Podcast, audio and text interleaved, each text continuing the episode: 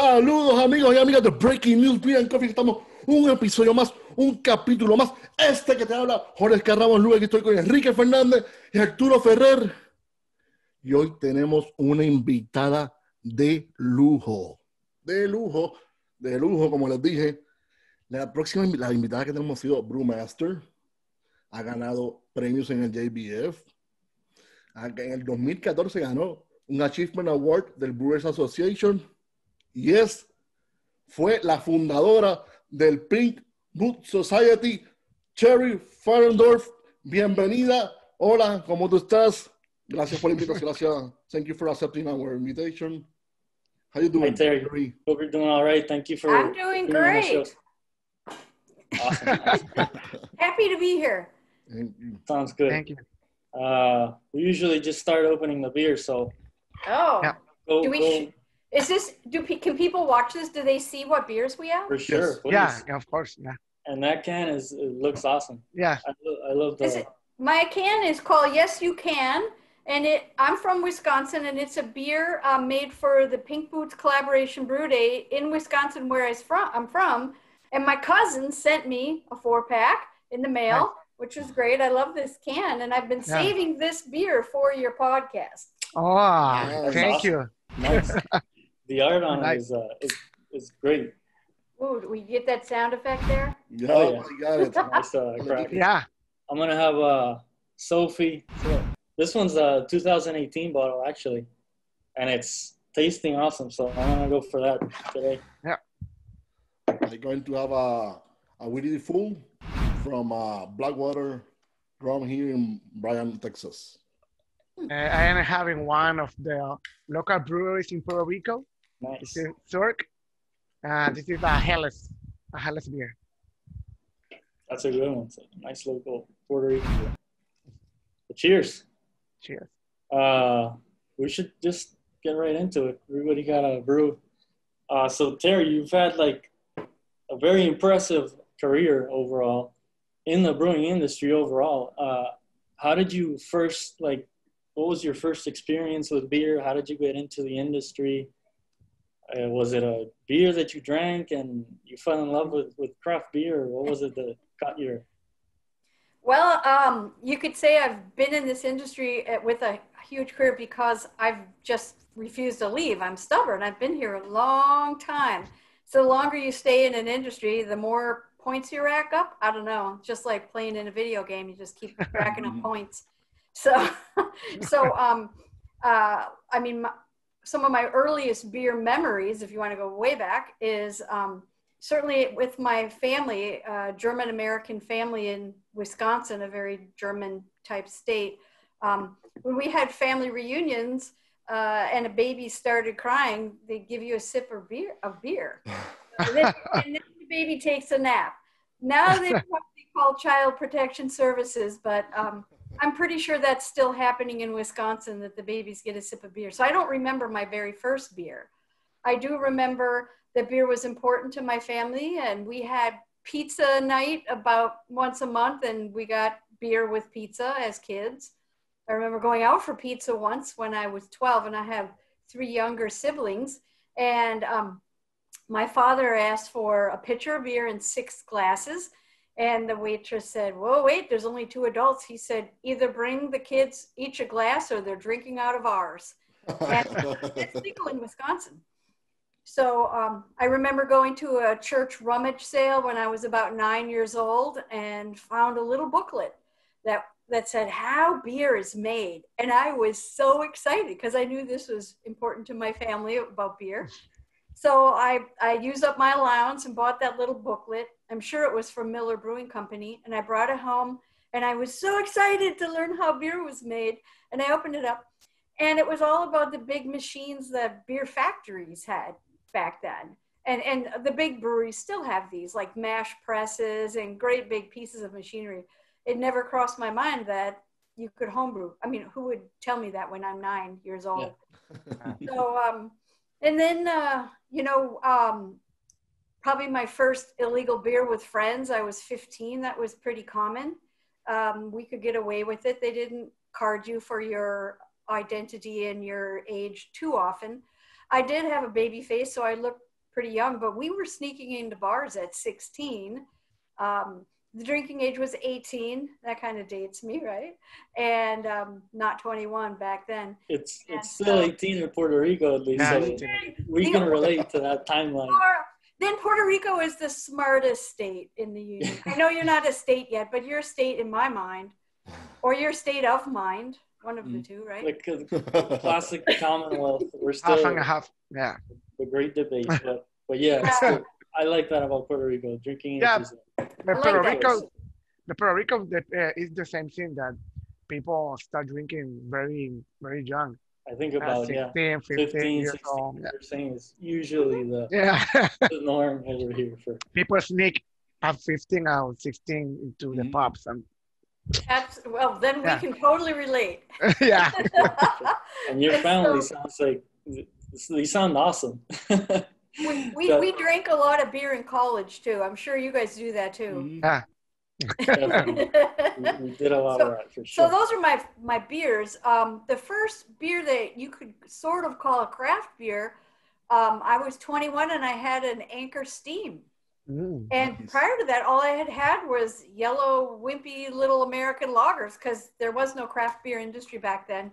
So I had an Anchor Steam beer from San Francisco in San Francisco, and I thought it tasted like coffee, which is really odd because if I had one now, I would never even taste the coffee. It would be um, so subtle. But if compared to American light lagers, it definitely had some toasty types of flavors. And then um, in college, I started making homemade wine just as a hobby. And when I graduated from university, I moved to California, and wine was pretty cheap, good wine.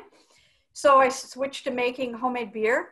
Um, I was the only woman in my homebrew club, a club called the San Andreas Malts out of San Francisco.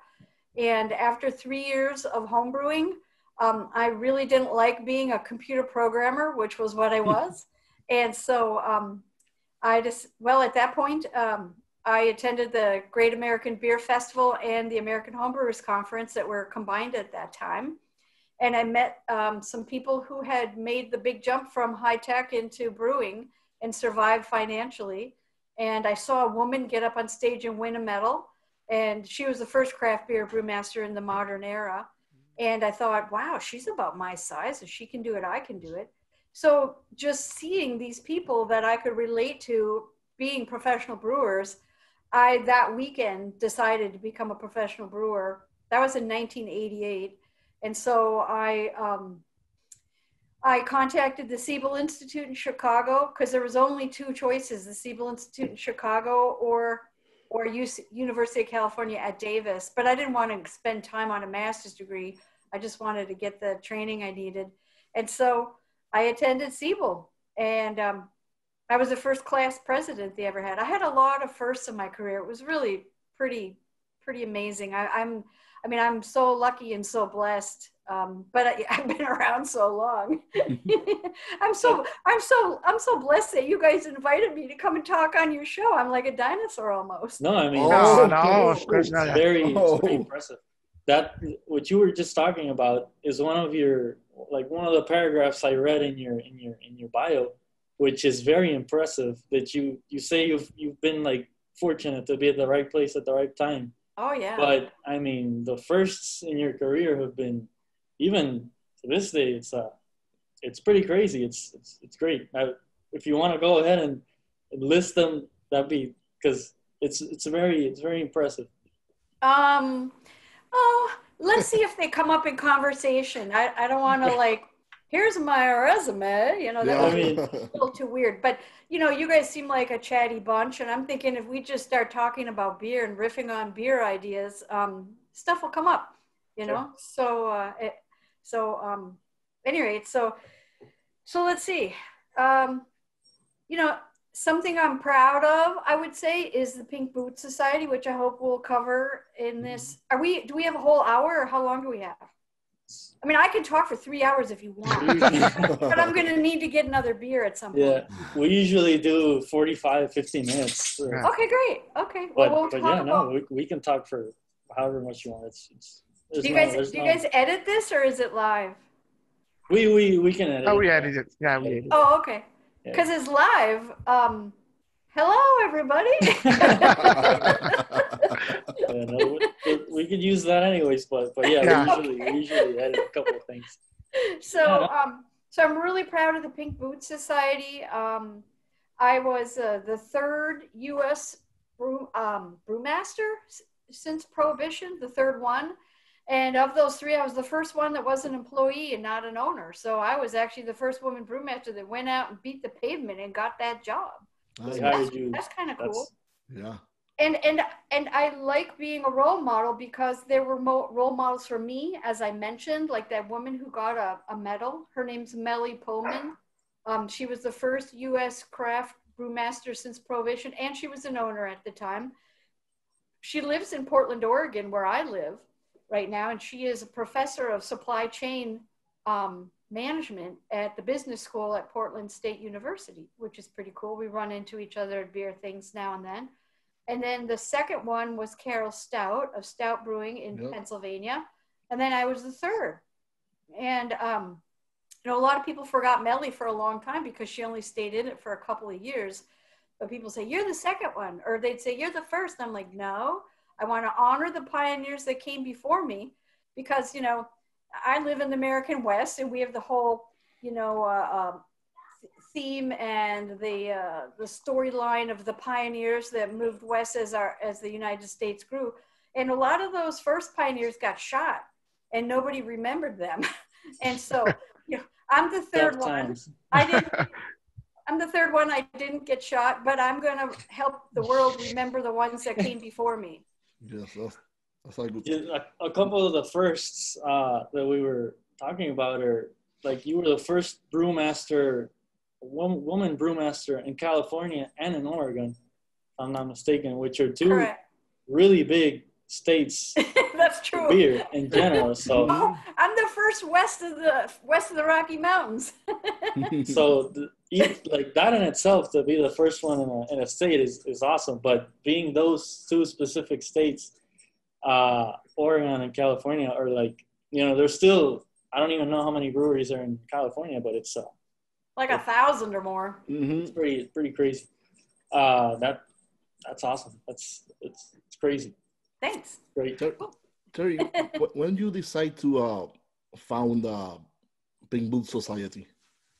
Okay, that's a great story. Um, and and uh, you'll notice this about me is that if you ask me a question, I will answer it in a really long way. And if I get off track, I always circle back. So um, that story, I had been working for Steelhead Brewing Company as their brewmaster for 17 years. And at that point, I'd been a brewmaster for a total of 19 years in my career. This was uh, 2007. And um, you know, you work at a place for 17 years and you just feel like there's nothing new you can learn. There's nothing really else you could do. And it's time to move on. You Mhm. know, it's just time to go. But I, I wasn't ready to fall in love with another brewery yet. So I thought, well, what am I going to do?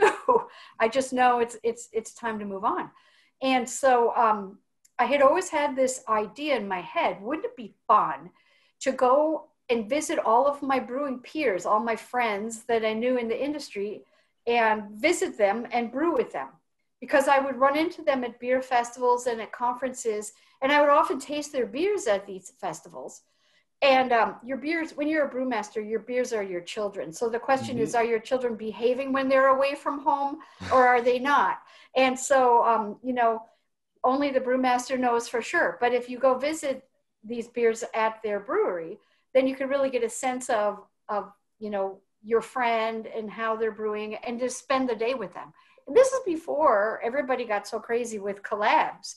Um, so I told my husband about this idea and he said, that's an awesome idea and you should do that. So once I quit, well, first after I quit, and as I said, I'll get to that, that pink boots thing. Anyway, when I first quit, I had an identity crisis and I thought, oh my God, I'm not a brewmaster anymore. I'm nobody. And I'm going to go on this big trip and I'm going to visit all these friends and everything. And I thought, I need a title. So I gave myself the title Road Brewer, like a brewer that's on the road. And I went and got roadbrewer.com. And, and my friends were saying, you have to send email updates because you're doing my fantasy trip. And I said, I can't send all of you email updates. I'll tell you what. I said, I'll start a blog. I don't know how, but I'll, I'll figure it out. So if you go to roadbrewer.com, you'll find my blog for my 139 day road trip across the United States and back. And I hmm. believe I visited about 73, 81, I can't remember. Anyway, about 73 breweries, and I brewed at 38 of them, and I distilled at three distilleries. And I visited all my brewing friends that I had been talking about. And a lot of my relatives, my aunts and uncles, were getting very old in their 70s and 80s. And so on the weekends, I would visit my aunts and uncles. And I was really glad because for some of them, it was the last time I got to see them. So it was family on weekends, all these breweries during the week. And sometimes, I mean, this is back when there were only 1,000 breweries in the United States. Okay. Now there's like 10,000. Mhm. So 2007, that's only 13 years ago, but this, the sheer volume and number of breweries has grown exponentially. So there were spots where I didn't have any place to visit, and there certainly were. I didn't know of any women. you know, this is where Pink Boot Society got to start. So, um, so I put out there in in internet land in the Brewers Forum. Hey, I'm going on this trip. If you want me to come visit you, uh, be sure to drop me a line and ask, and I will try to connect the dots. So I did, and so I'm visiting my brewing friends and other breweries that I don't know anyone. And I would get there and they'd say, I'd say, Hi, I'm here to brew with you guys today. And they're like, Oh, you're brewing with Laura today, or you're brewing with Whitney, or you're brewing with Dee Dee or Judy. And um, and I'm like, who are these women? I didn't know them. I'd never heard of them, these women brewers. And they had never heard of me, even though I had been a brewmaster for 19 years at that point. So I, I met with them. Laura Ulrich from Stone Brewing, who is now the president of Pink Boots Society, um, she was my first one. And she was, she was like, oh my gosh, I thought I was the only woman brewer in the world. And now I met you and you've been a brewmaster and you've made this amazing career. I just thought I had a cool job, but look at you've done, been a brewmaster for 19 years. She said, What are you doing for dinner tonight? I said, Well, I'm unemployed and I'm having a granola bar and I'm parked in my camper in your parking lot. That's my plans. And she said, No, no, I'm going to buy you dinner um, at the Stone Brewing Bistro. I said, Okay. And so she, it was really clear that she wanted other women to connect with, that she had felt very lonely in her career and my maternal instincts, I guess, came out, and I just really felt like I wanted to mentor her.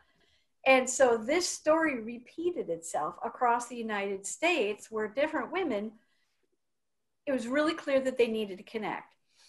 So one of the questions Laura asked me is, wow, Teri, you tell me we're not the only two out there. How many women brewers are they there? And I said, I don't know. I'm going on this road trip, so I'll start collecting the names. So I started collecting the names and I got out to the East Coast and I met another woman named Whitney. She had the same question. Wow, I thought we were the only ones. Or she thought she was the only one. How many of us are there? Mm-hmm. And I said, Well, I've got this list. Uh, t- I said, Tell you what. I said, There's 60 women on the list because I was so glad I had an answer. She goes, Who are they? I want to network. I want to connect. And I thought, Oh, bingo, that's where this is going. So I said, Tell you what, I will put this on my website. By then, I had started my website, terifahrendorf.com, because I had met all these. Well, I met some very experienced brewers that I was learning from, and I met some less experienced brewers that I was helping. And I would say, Oh, you need my grain handling article I wrote in 1993 or whatever. And so I needed a place to put it so they could get it. So I built this website. And, I, and I'm putting this list of names together, all these women brewers. And I thought, well, I could just call it list of women brewers, but that's so boring. And and here I have my new name, the Road Brewer. I said it needs a name. And so I thought, well, there's the, the Red Hat Society. Those are the little old ladies that wear the red and purple hats that like to party. I'm like, I'm wearing these pink boots, which by the way, I had worn black boots my entire career. And then when I was going to be going on this trip, I mentioned to my husband that I said, man, I'm going to be walking into these breweries and I'm going to be the first woman they've ever seen.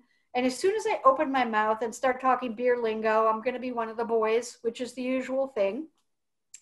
And I thought, I said, you know, pink is kind of the ubiquitous female color these days. Although I'll tell you, in ancient Rome, the Warriors dressed their sons in pink because pink was called light red and it was the Warriors color. Mm. So pink is a warrior color. Remember that. So, at any rate, so he told his mom and my mother-in-law sent me these pink boots. So I was wearing these boots on this trip. Even though the first day I wore them, I thought they were so flashy. I put on my black boots. But the brewers I visited that day said, "Where are your pink boots?" In my camper, they said, "Go and put them on." So I did. so I wore the pink boots the whole trip at that point.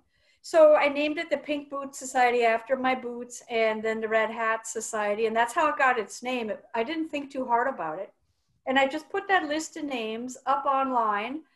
And then it was like putting up a lightning rod and it attracted lightning. It was amazing. I started getting emails. Hi, I am um, the packaging manager at Bell's Brewing Company and I'm a woman. Can I join? I didn't know it was something you could join. I just thought it was a list. Hi, I am the um, I'm the the uh, lab technician at Ska Brewing. I mean, these are actual people who contacted me. Can I join? I don't know, but I'll keep your name. Then I started getting emails from guys. Oh my gosh, I have a beer blog. This is the coolest thing ever. I'm going to link to your post, or I'm going to relist your names, or I have a daughter, and I'm so excited about this whole idea of women brewers. I didn't know there were any. So it was just like a lightning rod that attracted attention. So I went on my trip and um, I started this list, and um, oh, it was generating this interest. I got home from my trip. We moved from Eugene, Oregon to Portland, Oregon, and I'm trying to like reach out to. I'd hear a rumor. Hi, there's a woman brewer in Belgium. She's a nun. Oh, Schwester Doris. All right, Sister Doris. Um, there's one in Bloomington, Indiana. Okay, I get to Indiana on my trip. Is there a woman brewer in this state? Oh, yeah, I think so. She's in Bloomington. Do you know her name? No. I just kept tracking down the clues, trying to find all the women brewers I could find to put on this, this list. And then it ended up being about February of 2008. And I realized that the Craft Brewers Conference was going to be in San Diego, where Laura Ulrich, the first woman that I met, lived. And I called her and I said, Laura, the CBC is going to be in San Diego. Should we try to get the women on this list together just to meet each other? We never met, uh, most of us, and except for me and a couple of them. She said, Let, Yeah, let's do that. I said, Okay. Um, so we put together uh, uh, an invite. We had this beautiful little luncheon. Laura arranged for like pink tablecloths and some flowers on the tables and all the ladies brought their beers and we're opening beers and tasting them and chat chat chat chat chat. We were so excited to meet each other. And it's funny because before the event i put the word out so that any women brewers could attend. And um, the male uh, beer writers and journalists contacted me like uh, tom dalldorf from the california celebrator and said can i come and cover your meeting? Um, it's really newsworthy. We don't know of any groups of women brewers that have ever met anywhere in the world. And I said, I've never heard of it either. But I said, no, you can't come. Send a woman. I said, we don't know what a room full of estrogen only feels like. And we have to know, we have to figure that out. And so no testosterone in that first meeting, sorry. Um, and it was really fun. We just enjoyed each other so much.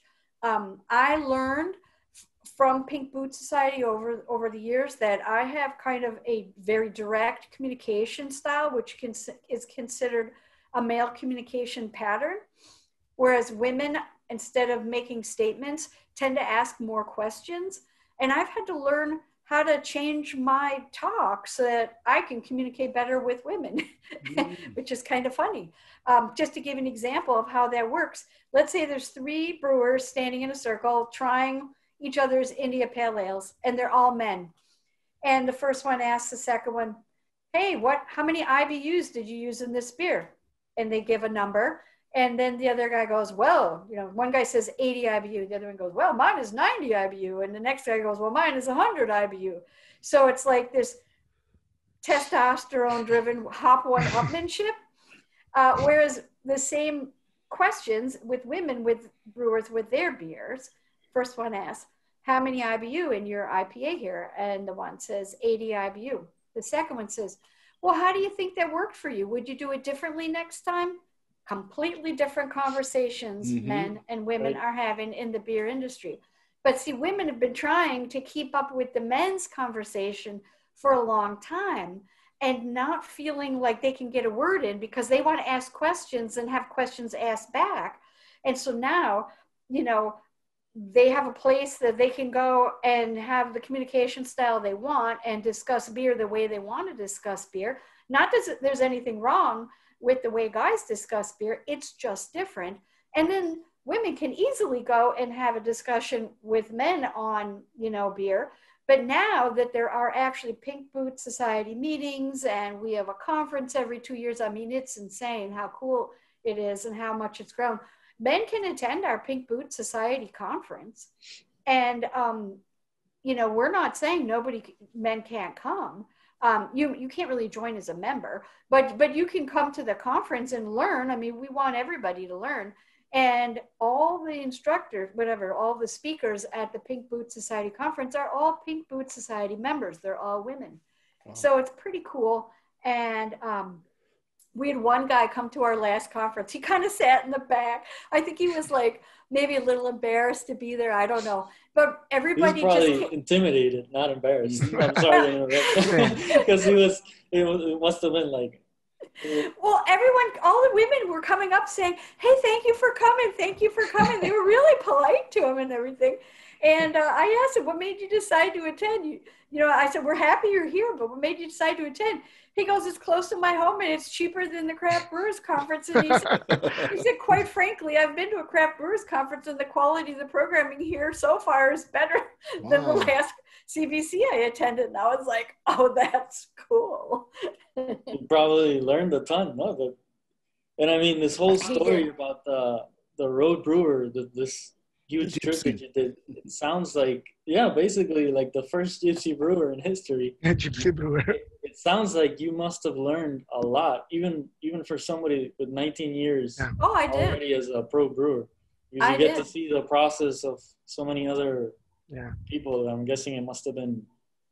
Uh, it must have been insane uh, the amount of info that you're absorbing and it, it was fun. It, i'll tell you some people ask me funny questions like did you see the grand canyon? I said i didn't have time to go sightseeing. I said i get up in the morning and, and i brew with whatever brewery i'm parked in their parking lot. Then i'd I, I'd cross my fingers and hope they buy me lunch if they're a brew pub because i'm unemployed. Then in the afternoon i'd use their wi-fi and i'd blog on my blog. Then I then I'd get in my camper and my van and I would drive to the next one and I'd try to arrive before dinner, hoping they'll buy me dinner because I'm unemployed. And then I'd sleep in their parking lot and the next morning I'd get up and do it again. So um, it, it was it was work. I mean, but it was awesome work. And I and met so way, many this, people. This sounds like the greatest yeah. pitch ever for like a Discovery Channel or History Channel. Yeah. Show. Yeah. Yeah, they have I mean, to make a, be, a, program, something yeah, like that. Be, that yeah. Awesome. People were telling me you should write a book. Of course, now it'd be really yeah. out of date. And um, but but the thing is, is like I came back and I worked on Pink Boots, and then I got a job. And um, I guess um, I'm Aquarian, so I'm always thinking ahead, you know. And I'm like, I can't go back and and build a whole thing. But I think I was the first like serious beer centric road trip. I mean, I was on the road for almost five months visiting all these breweries and brewing with them. And and brewers have done that since then, but I believe I was that was a first too. I mean, you can go out there and make up your own first apparently. Sounds like a dream trip, honestly, for any beer fan. Apart from the brewing part, which is like you said, it's a very physical and like demanding. Yeah. Like people think like, oh, it's so great to until they do it once and they're like, oh my mm-hmm. god, you really have to like it. To, even homebrewers, you spend like ninety percent of the time cleaning stuff and moving stuff, and so definitely must yeah. have been really hard work. It's funny because I I just put it out there, and people would be like googling google searching for like a brewery or something and they would find my blog they're still finding my blog and then they they, they became like my regular readers. And if i didn't write anything for a couple days they'd be like e- emailing me are you okay? What happened? Where are you? You haven't written anything in three days. They're like this is how i get up every morning. I just jump on and see what you did yesterday. Uh, people were so excited to read that thing live while i was on that trip. And then now you can go and read it and hopefully be inspired to, to do your own road trip, right? I mean, I would love to that to, to, to do that. I gotta quit my job and do it. that, that I, that's what I had to do. I had to quit my job. Yeah. Well, and you know, someday when I retire, I have all these contacts through Pink Boots Society now. I want to like go out and like road trip and visit all these women that are in the beer industry and visit them and do collaborations with them and stuff. And obviously, I'm going to get to Puerto Rico sometime.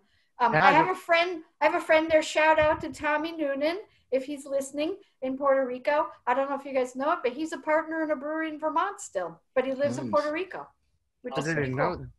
I haven't met au- uh, haven't met Tommy yet. you haven't met Tommy Noonan? He's a good guy and he knows his beer too.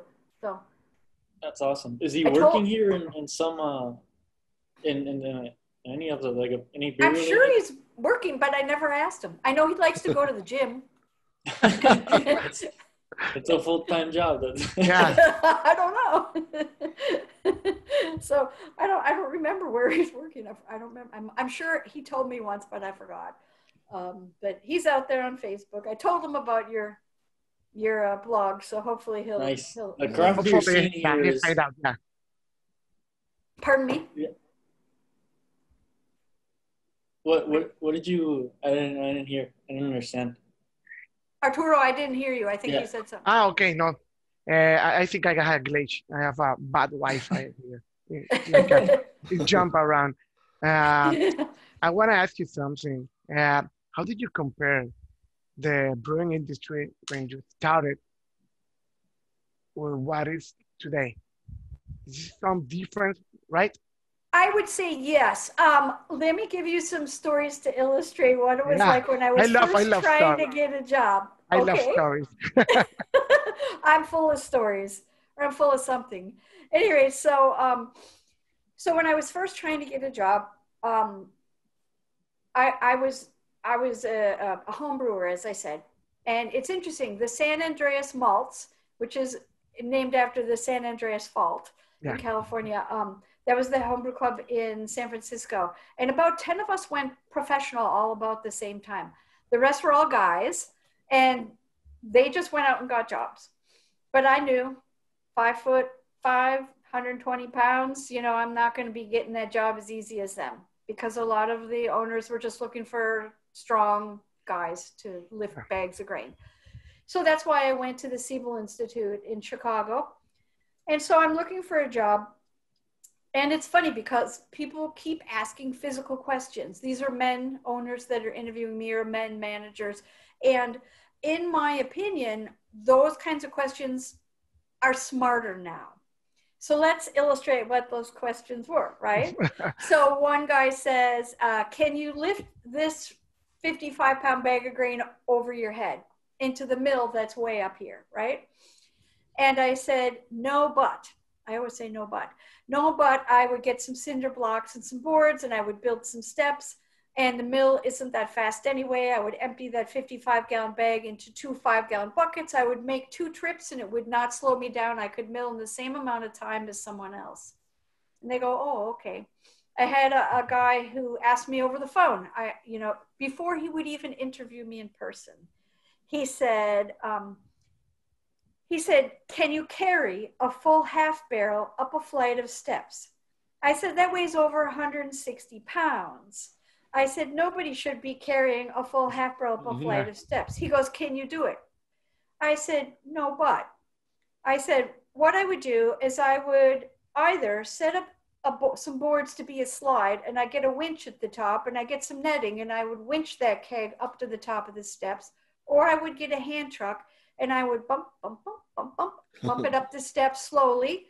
I said, but but nobody should be doing that. He said, um, he said, well, uh, all of our brewers are required to carry a half barrel up a flight of steps. So if you can't do that, there's no sense in me interviewing you.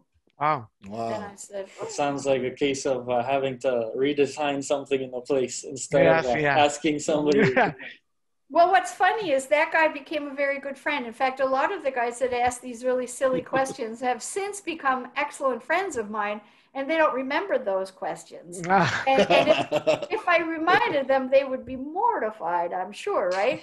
So, um, so that guy, um, when I ended up two jobs later, I was in Eugene, Oregon, and he was in Oregon, and he he was a regional brewmaster going to visit the brewers at each of the, his sites, each of their little brewery sites, and so um, he called these. I, think I contacted him and said, "Hey, just you know, I, I'm working in Eugene. I'm setting up this brewery there called Steelhead." And and so he called me back at some point and said, "Hey, I'm going to be in town." I said, "Why don't you come over? We're not open yet, but I'll let you taste all the beers." And so he and his brewer came over, and he goes, and I got this all the time at the beginning of my career. Wow, wow, these beers are good. I'm like, what did you expect? I don't know what people expected, but apparently, good was not one of the vocabulary words they were thinking of. So, um, so those are some of the silly questions. So now, what I tell people, and I believe this is happening more and more often, and that is that a, think of people my age that are guys. Now, I never just muscled the bags up because remember, I was using my brain over my brawn. And so I have a perfectly good back. I have really good knees. A lot of guy brewers, when they were young, were doing the muscle thing, and now they have semi broken bodies. They're Yeah. messed up, right? You're, You know, so- harder, not harder. So Yeah. So what I tell people is that if you build a safe brewery that a guy, a brewer over the age of 50 can brew at, I said, then any woman can brew there too. And it is a safe brewery.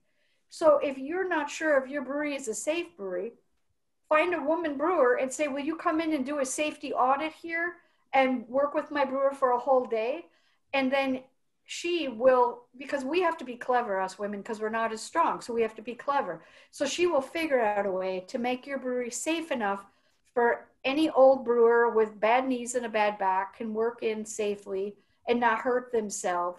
And and everybody will be happier. You're not going to have injuries on site. Uh, the Occupational Safety and Hazard Associate, whatever OSHA, whatever they're called, um, they will be happy. And and so you know, if you're not sure if your brewery is safe, get an old guy or any woman brewer to come in and do a Yeah. safety audit, and you'll end up with a safer brewery. that sounds like a like a great job too. Yeah, He just came up with a with a new position for. It, it Probably someone in Puerto. Rico should should open a consultancy.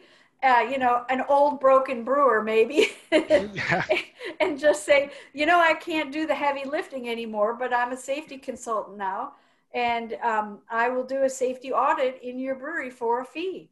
You know, a thousand dollars a day. It's worth that for an entire day, because you know, one workman's comp insurance claim is going to cost you way more than Mhm. that Yeah. thousand dollars. of course. Even the And it's- people, the people working there are gonna. Everybody's gonna benefit from it. Everybody's Tremendously. everybody's yeah, the, the brewery, the, the employees, everyone. Yeah, Yeah, yeah. it's a, it's a fascinating thing, you know, like uh, open a new spectrum of viewing the the, the, the brewery as a safe place because uh, it's, it's a demanding job. It's like uh, very physical, but you have to, to, to use your your brain to, to, to do the work most efficiently and don't break your back or don't break your knees. Yeah. exactly. Like a lot of other things that people have just been doing it that way for so long that they never stop and think like, wait, can we make this better? Like in general, not just. Yeah. It's just safer and, and healthier. Yeah, for sure. Right. Is there a Brewers Guild in Puerto Rico? We we Yeah. had uh, a homebrewers association. It's been pretty quiet lately, but yeah, Mhm. the the homebrewing, the craft beer scene in general, isn't huge here. I How many how many breweries would you say? Uh, maybe eight, we something like that. Eight. some. Is it eight or I think it's a I little don't bit- know. Probably Small. like twelve, like 12 twelve small 12. breweries, and and one big one basically. But someone so uh, the all, all all the breweries are little ones. The biggest one is a f- uh, 15 barrel. Uh, yeah, Oh, that's an exciting start though. That's that's an Yeah. exciting start. And then that's the one. Yeah. that's that's that That's that's the that's brewery, probably yeah. the I would say the second or third biggest brewery. The second. on Ocean the second the, the the biggest one is uh is the from Cervecera Puerto Rico. Yeah, out of biggest the out of the small ones. Yeah. Yeah, because. Cervecera. But- is the big one, yeah. But I think it's like uh, the the most the biggest is the cervecera. The second one is, is like uh, 15 bottles, something like that. Yeah, it goes like Uh, way. it, it, Fog, I, I think Fog And- have a 10, right? Or something like that. Or they, harbor. they have like an On seven, Harbor, uh, But then it's like a from from 10 it goes down to five, and from five it goes down to one. Yeah, it's a very. It's a very very big jumps, and the really big one has I don't know what they're doing, probably like 50 barrel batches. But it, it's a I don't know if you've heard of Medalla. It's probably the, it, it is the most the popular biggest one. Yeah. the okay. American light lager style. Mhm. Uh, the the big one, the big macro brewery on Yeah, it's the big macro on from the here. Yeah. Island. From Puerto Rico. Yeah. But yeah, the difference in size is, is crazy compared to the to the ones that are brewing craft on the island. How many, what's the population of Puerto Rico? Is it Maybe three three point point five or something like that. million? 3.5 Yeah. million? Yep. Yeah, Yeah. around that. Yeah, Yeah. Oh, that. you've, you've got room for a few more breweries there. Yeah, of for sure. Oh, Yeah, for sure. Yeah. They Yeah. recently We decreased the, the tax uh, per gallon here. Recently passed a law for that. They, and it was crazy. It was like four something per gallon.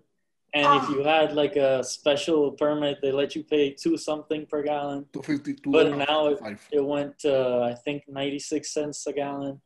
And it's it's still pretty, you know, still High. pretty high. But one of the points that they were, you know, highlighting in, in all these trying to get this law passed is like we have so much room for for growth here in the industry that's you know the government's pretty hard-headed when when it comes to, Yeah. to that specific uh, uh, point but you know yeah we, we could be like a freaking mecca of the caribbean here for for brewing, Yeah. brewing trips now with this covid thing it's it's hard for Mhm. It's for hard. any place but It's you know right generally, yeah, I think we, we definitely have a lot of room for, for growth.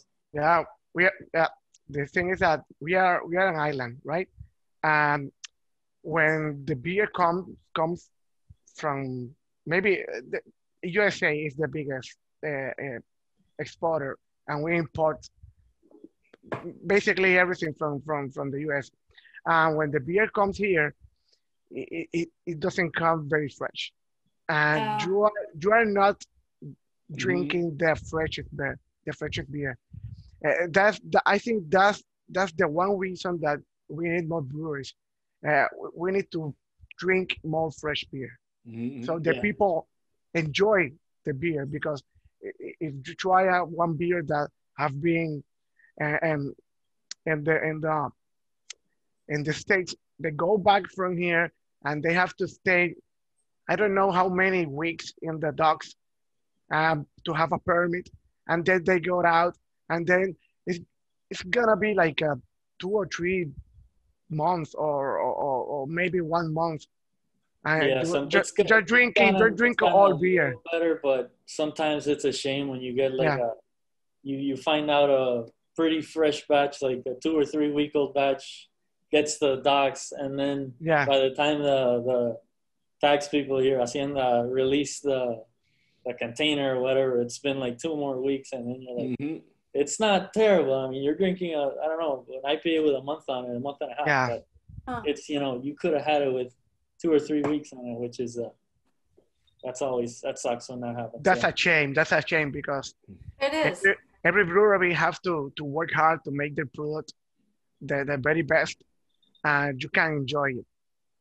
The Yeah. way And you have brew- to import, Yeah. you have to import your barley and your Yeah, hops, your malted yeah. barley and your hops too, which is Yeah. expensive. it's expensive. Yeah, definitely. Yeah. That's also that com- like mixed with the super huge uh, tax per per gallon thing was like crazy. You know, you ended up paying more for the for tax than than even the ingredients sometimes. But but yeah, the ingredients themselves are pretty expensive over here. Yeah. everything everything in, a, in an island in an island i- is very expensive. The electricity Right. here is very is very expensive too.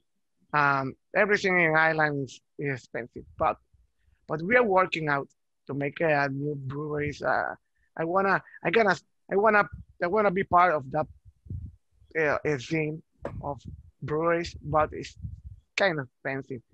Like uh, I wanna make a brewery, but you make the numbers and you wow man I, I don't really know. You have to love what you're Yeah. doing. The- Start You know, over. if you guys could get them to reduce the excise taxes, I mean, Oregon did so well. I mean, there's over 100 breweries in the Portland, you know, metro area where I live, and that's not just the whole state. I mean, the sto- state is several hundred. Yeah. But part of that is because Oregon's excise, state excise tax was 200 $2.60 per 31 gallons. Wow, for And the Oh, that wow. was state. And then federal was seven dollars per 31 gallons, and that just got reduced to $3.50 Wow. federal. And and you guys, if you guys pay federal, your federal should only be three dollars and fifty cents per 31 bar- gallon barrel now. Um, but it, it makes all the difference when when you can, you know, reduce the tax burden because that you could put that money into more tanks. Yeah, Mhm. yeah. That makes a big deal. Yeah. Definitely. Yeah. Yeah, because um, I mean, you can't really get past that until till till there's some kind of margin because the playing field is not level for small breweries. Um, you know, the big guys have economies of scale; they can bring in big cargo containers full of grain and hops, and the little guys are just looking for a local distributor. I mean, they're they're a step above home brewing because they're buying a 44 pound box of hops instead of five ounces or six ounces or something. Yeah. But but still, they're not buying a cargo trailer, you know, cargo load full of hops. Yeah, and especially trying to brew these more, you know, modern style types of beers, you know, extra hoppy IPAs, and Yeah, yeah. you can't, you can't Uh, I spend, the IPAs are expensive beer. for sure. I mean, yeah. yeah, and double IPAs are more expensive. Yeah, Yeah, like compared to, to the to the macro lager type of thing, it's uh I'm not dissing any of those beers, but it's definitely like uh it's gonna be you know it's gonna be cheaper the recipe itself compared to these like super extra hazy hoppy. Oh things. yeah.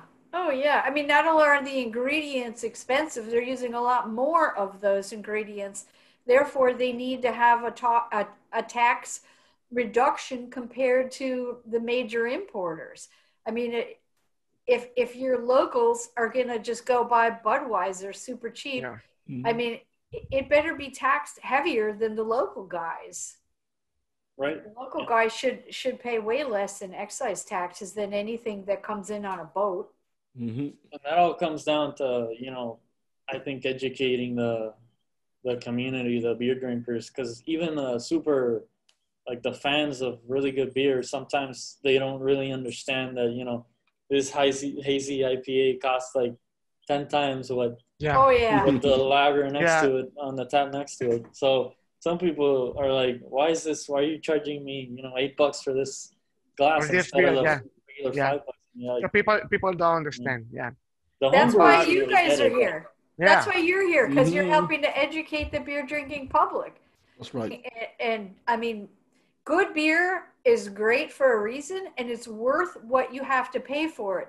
No one in Puerto Rico is getting rich off of beer. No. Mhm. You know, they're just trying to fulfill their heart's desire and give you something creative that that they've made with their own hands and they're proud and excited about it and they want you to be proud and excited about it and someday when puerto rico has 50 or 100 breweries you guys are going to be developing new puerto rican styles of beer but there's not enough mass of breweries yet to get to that point but Yeah. there will be unique local things maybe you grow a lot of citrus and somebody says instead of using hops for bittering i'm going to use citrus pith because i can boil that and get a nice bittering and then i'll save all my aroma hops for some hop bursting at the end and Mhm. then people are like oh my gosh this is such a, a unique flavor of bitterness in this beer well it's a citrus pith bitterness and it's all about puerto rico and what's local i Mhm. think you guys have a lot of potential i really think you do Teri Yeah, I Fahrendorf for president.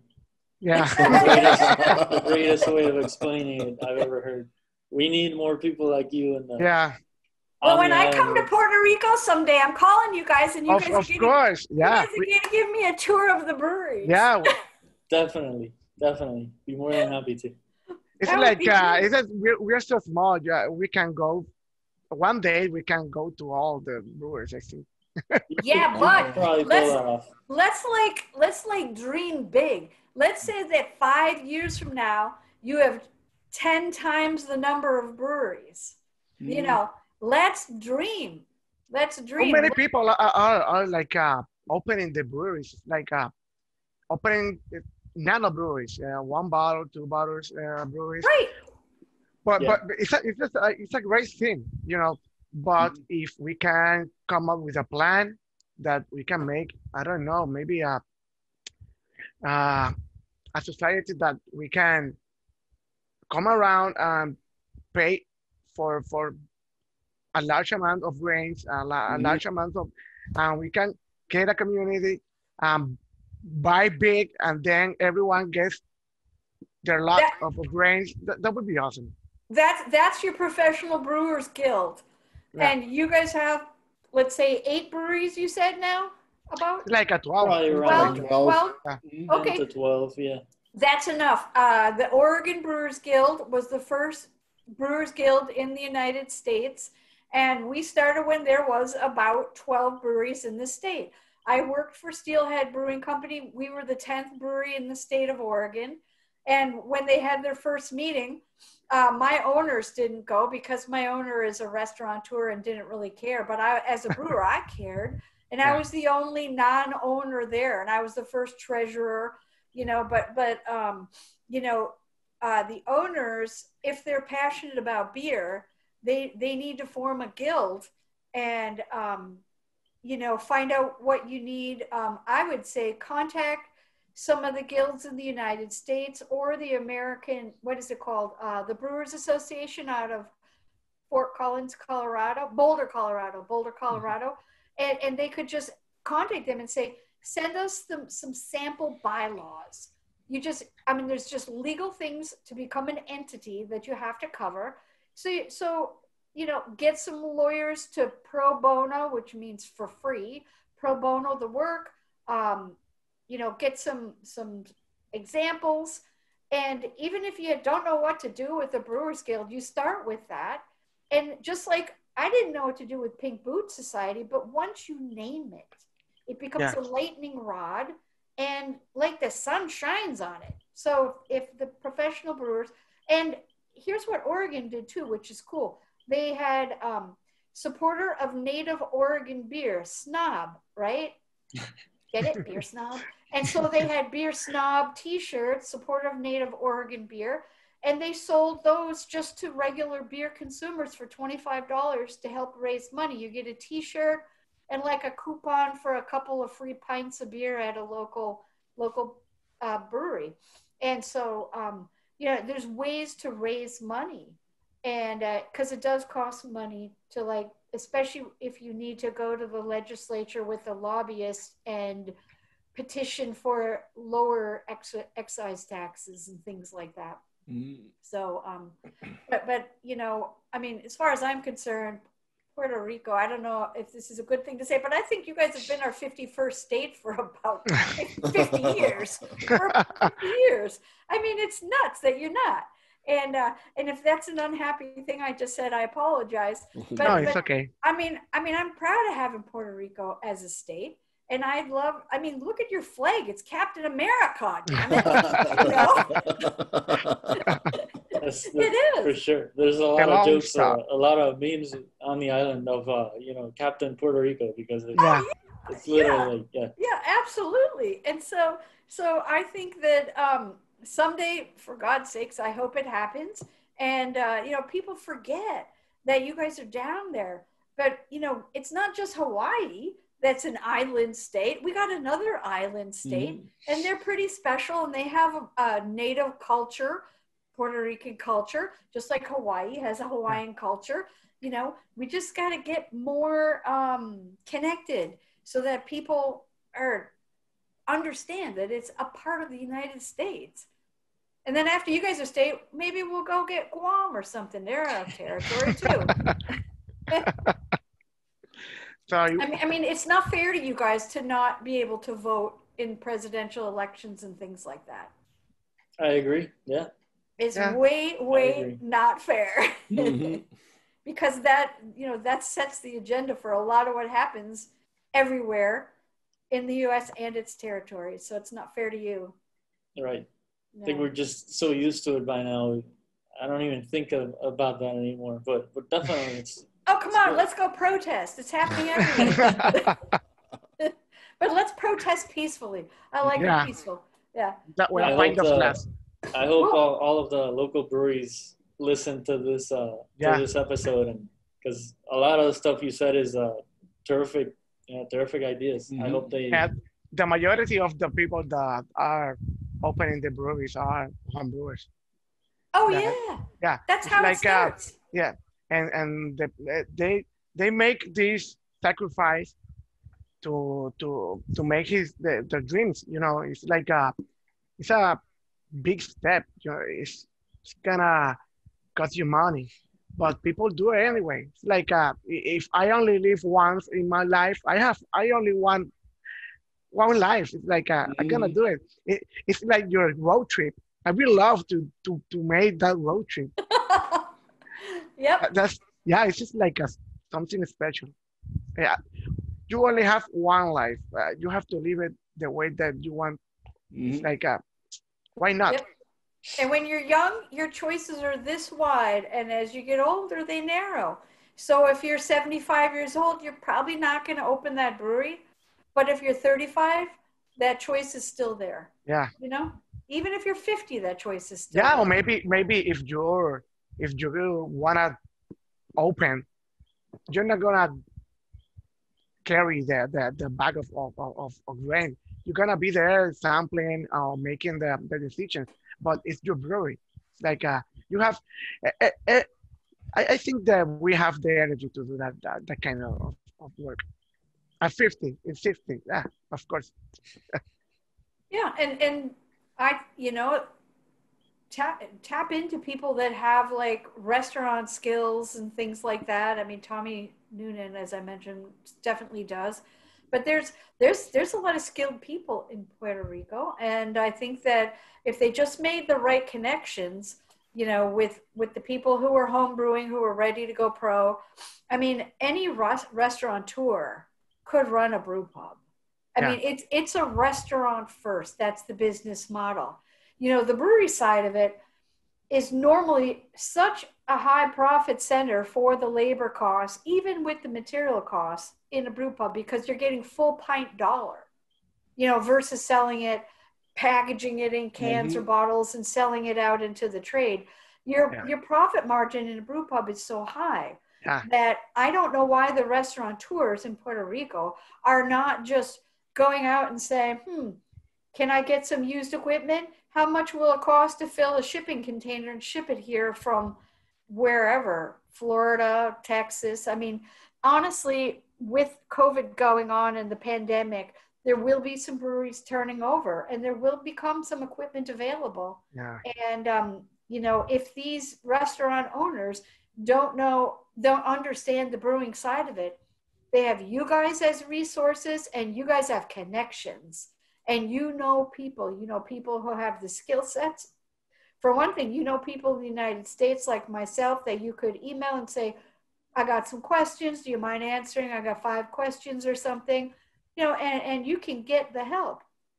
That's the beauty of this industry is that people are so um, just so open-hearted and Mhm. open-minded and accommodating and willing to help and the camaraderie and the brotherhood and sisterhood in the beer industry is unlike any other industry i've ever seen anywhere and um, you know the, even people that are bitter enemies not enemies bitter competitors your are not enemies. They are not enemies.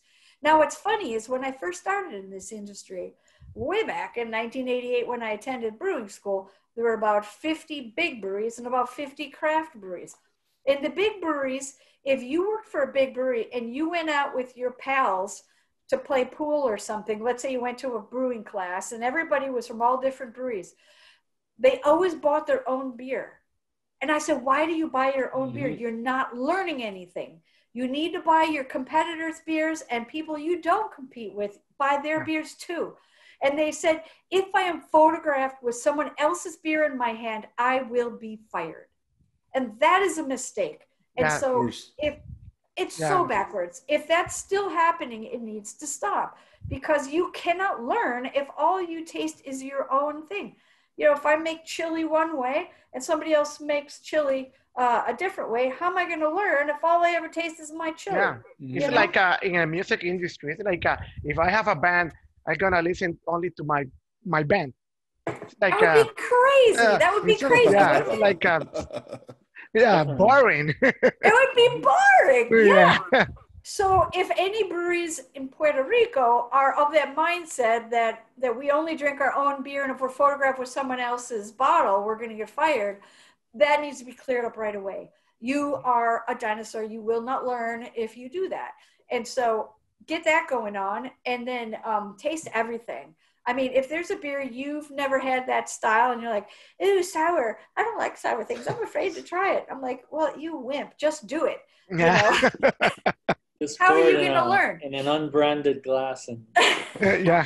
vote it How down. I mean, how are you going to learn and Mhm. so you know broaden broaden your mind broaden your taste buds broaden your expertise your understanding and talk about it communicate about it make pen pals. Remember pen pals? Yeah, pen pen pals. pals. Make pen pals. Beer industry pen pals in the united states you know? I mean i'm kind of a pen pal for most women in the beer industry. Women will randomly contact me and you know i will do my best to respond. I mean i can't just get a deluge because i still have a day job you know? Mhm. um, but but you know a lot of people are so afraid of annoying someone or uh, intruding on their privacy that they just say no they're too afraid to reach out but i'm giving you permission if you have a question and you have a dream reach out and make a connection because um, your dream is worth it Yeah, it's especially like uh, if you're in puerto rico Yeah. because they don't have enough brooms yet it's like that. we have this show. We we we, we have this show that we happens to make it out of boredness. Uh, we are we are bored in the pandemic, and we have the lockdown.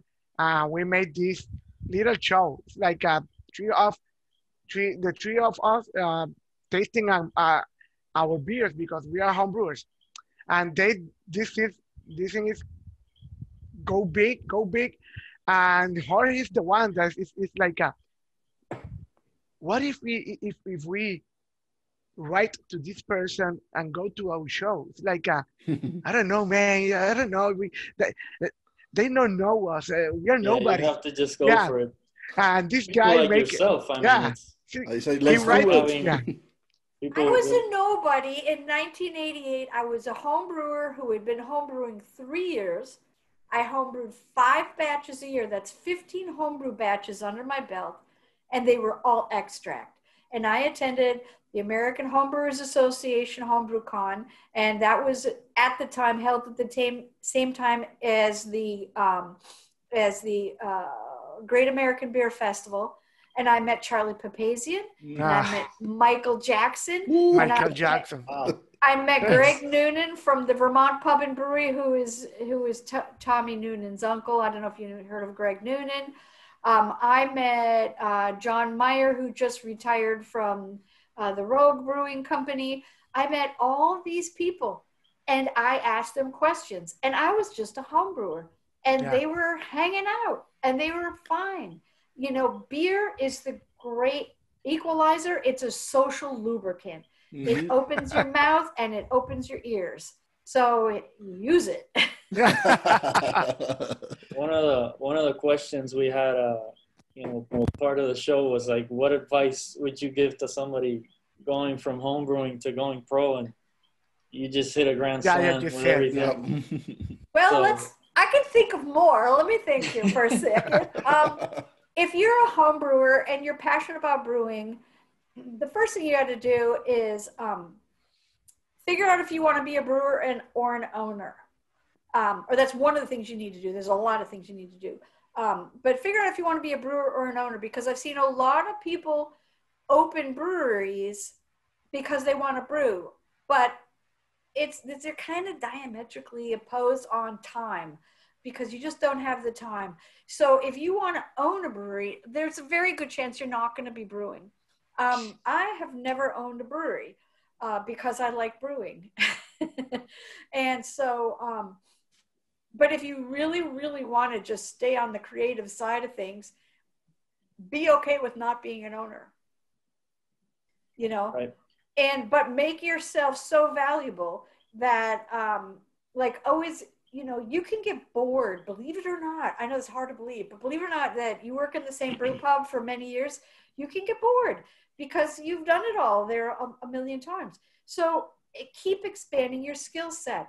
Do collaboration brews with other brewers to expand your brewing knowledge.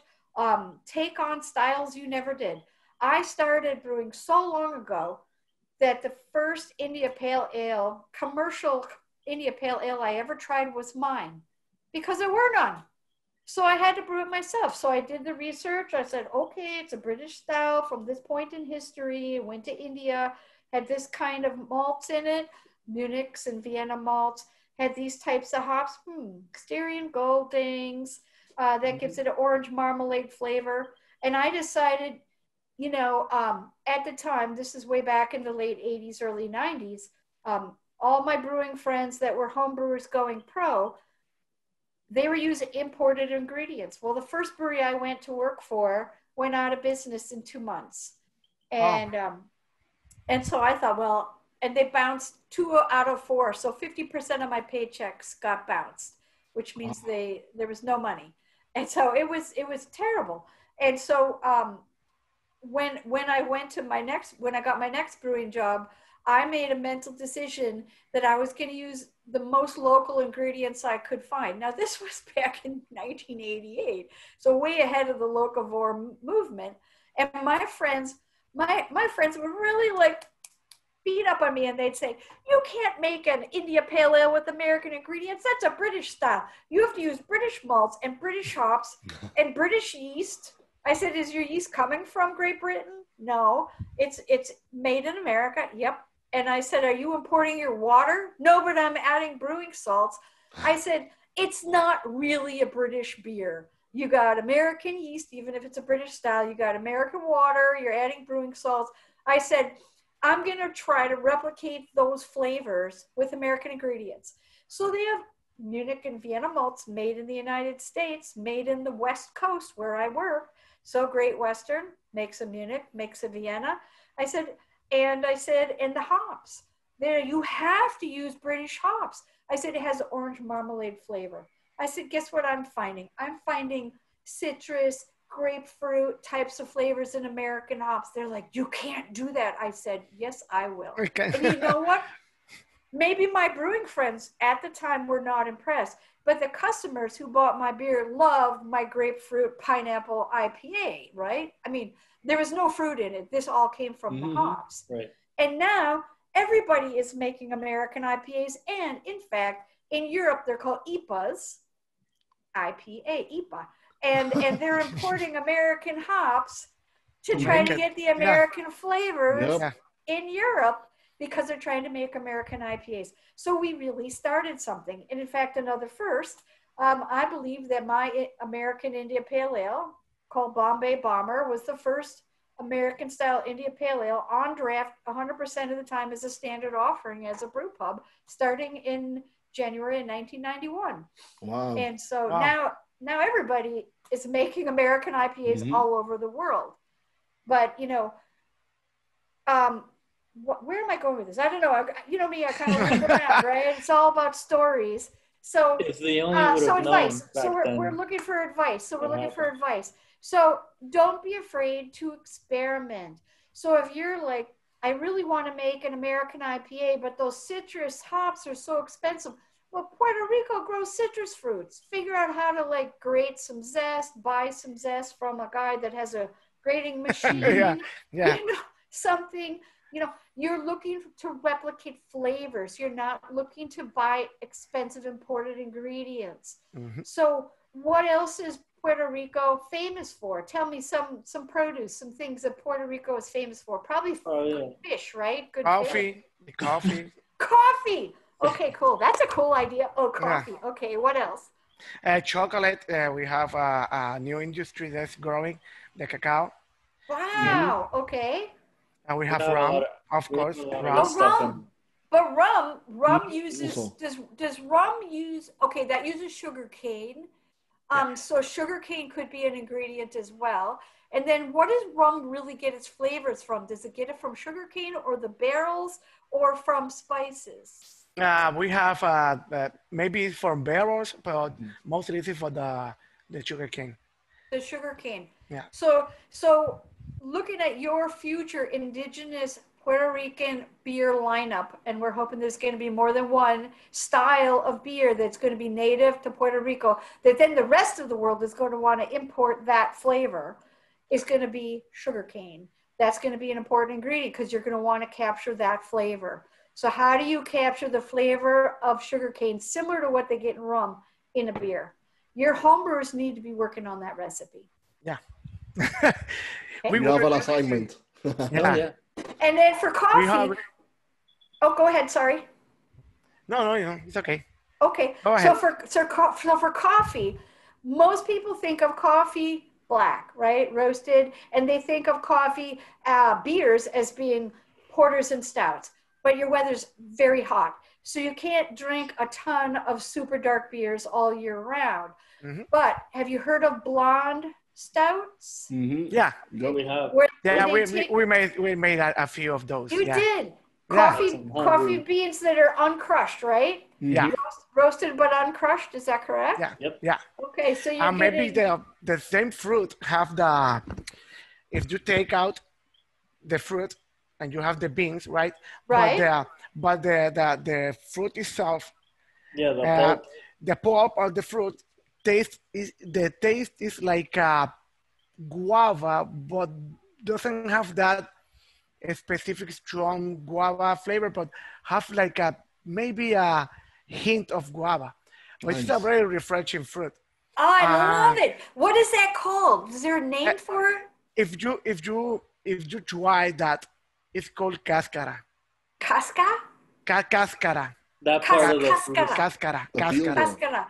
So Yeah. you so you guys are, need to be making cascara lagers or something. Yeah, yeah. Um, honestly, you're probably gonna have to start with ales to start because those beers turn over faster, and and your breweries are only going to be able to afford so many pieces of stainless steel tanks, and so I call that tank rent. How long does a beer stay in that tank?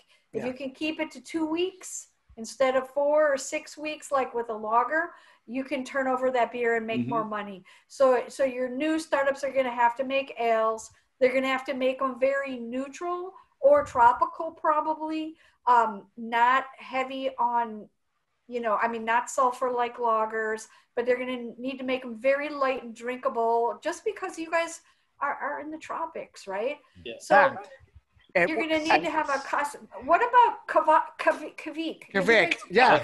I was Yeah. just gonna mention Yeah. that that's something new in the fairly new in the industry and in the homebrewing community. It's, Mhm. it's the oldest thing.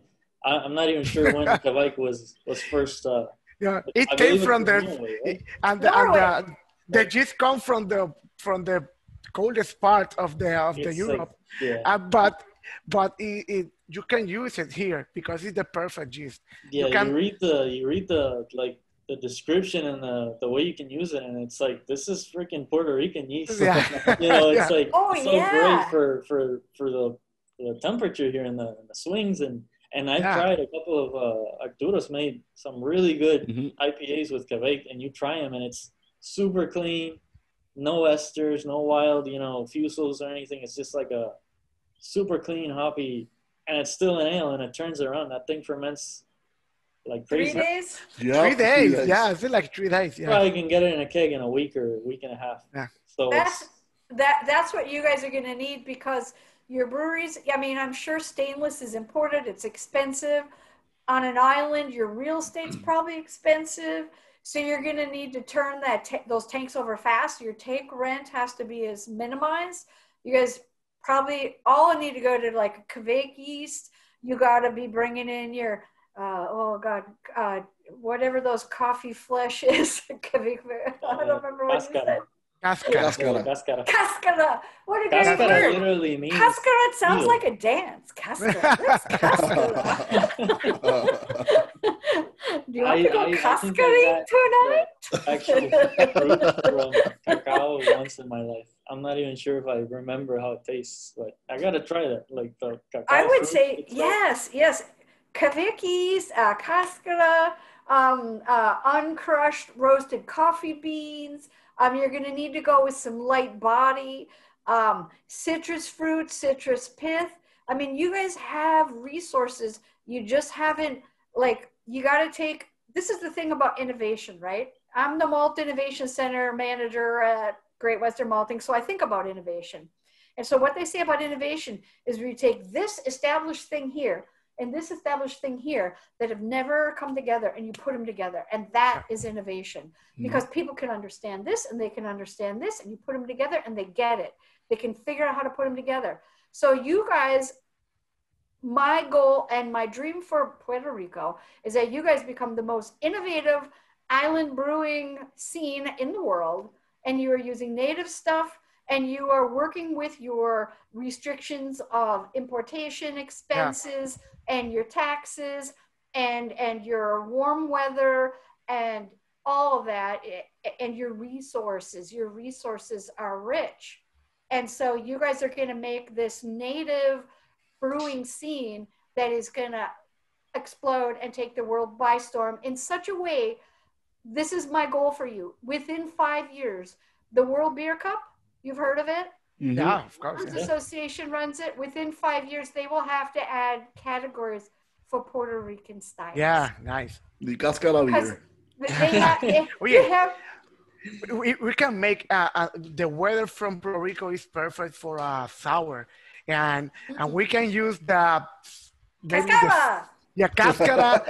yeah, we, we can Cascara we can make we can make a sour a gose with a salt from from our beaches or something like that. Oh my Uh, God! it would be you awesome. can boil seawater. We got That'd be it. awesome. Doing a so many so many seawater. ideas. Yeah. There's so much potential. I Yeah. can just feel the potential. There's so much. It's going to be amazing. I, I, you know, call me back in five years. Let's do this again in five years, and we could talk about like, like, like we could take clips of, of our dreams now and what's reality, and we're going to just keep meshing them and go, yes, yes, yes, yes. It's going to be incredible, deal. you guys. Do it. Let's schedule it right now. Let's do it. it's going to be really incredible. I mean, there's so much potential. I mean, oh my god. We have to work it out. Yeah. Yep. For sure. Yep. Well, you know, you guys got a later start. So now is your time. Let's face it. Portland, Oregon is like old school. We're not inventing anything new out here where I live. The new stuff is coming from you guys that are like fresh ideas because you don't have a lot of breweries and you're trying to stand out amongst the Mhm. imports. How are you going to stand out? How are you going to bring in the local? And so you guys are where the innovation is coming from. Yeah, I think the Here you go. innovation comes from the from the necessity uh, the necessity, and you have to. I think the necessity is the the, the biggest uh, influential thing to make the, the innovations. Yeah. Yep. Yep. Oh yeah. Yep. That's Ole. been. You guys have any more questions? Any other? It's, it's. I think it's been the most educational, most Yeah. uh, interesting. I mean, I'm not gonna say that because we've had a lot of really great guests. But I, I'm really. I'm, really enjoyed it. This has been Yeah. like a master class uh, for for for brewing in general, for for just living your life. Like I really, I admire everything you've done, and thanks Thank thanks a lot for for your time. And thanks, Teri, Thank for, you for your for- time. for your time. It was Yeah. uh, an honor to Sure. have you here. Something else you want to Definitely. say to the people? yeah, of when you guys start making the cascara beer, I want you to send me some. Oh, we'll, Yeah. send- we'll, we'll ship a box directly to you first. yeah, I, I mean, I see, I see so much potential. I'm like, my mouth is watering with the ideas. You know how that goes, right? Yeah. So it's Yeah. like, oh, why isn't there all? It's gonna happen. It's gonna happen because sometimes you have to put the idea into the universe, like a cloud, and then the ideas rain on everyone, and someone is going to get wet, and they're going to manifest it. Ah, so we just made the cloud. Perfect. That's awesome. And if you ever in Puerto Rico, like, like we were call, talking yeah. about, please send an email or love to, I sure love to have will. a beer. okay. Thanks so much, you guys. Cheers. Thank you. Cheers. Thank you, Terry. Thank Thank you, you. How do you Terry. say cheers in Puerto Rico? Salud. Salud. Salud. Salud. Salud. Hasta la próxima, amigos, aquí en Breaking News. Miran Coffee. Salud y pesetas. Thank you, Terry. Thank you, Terry.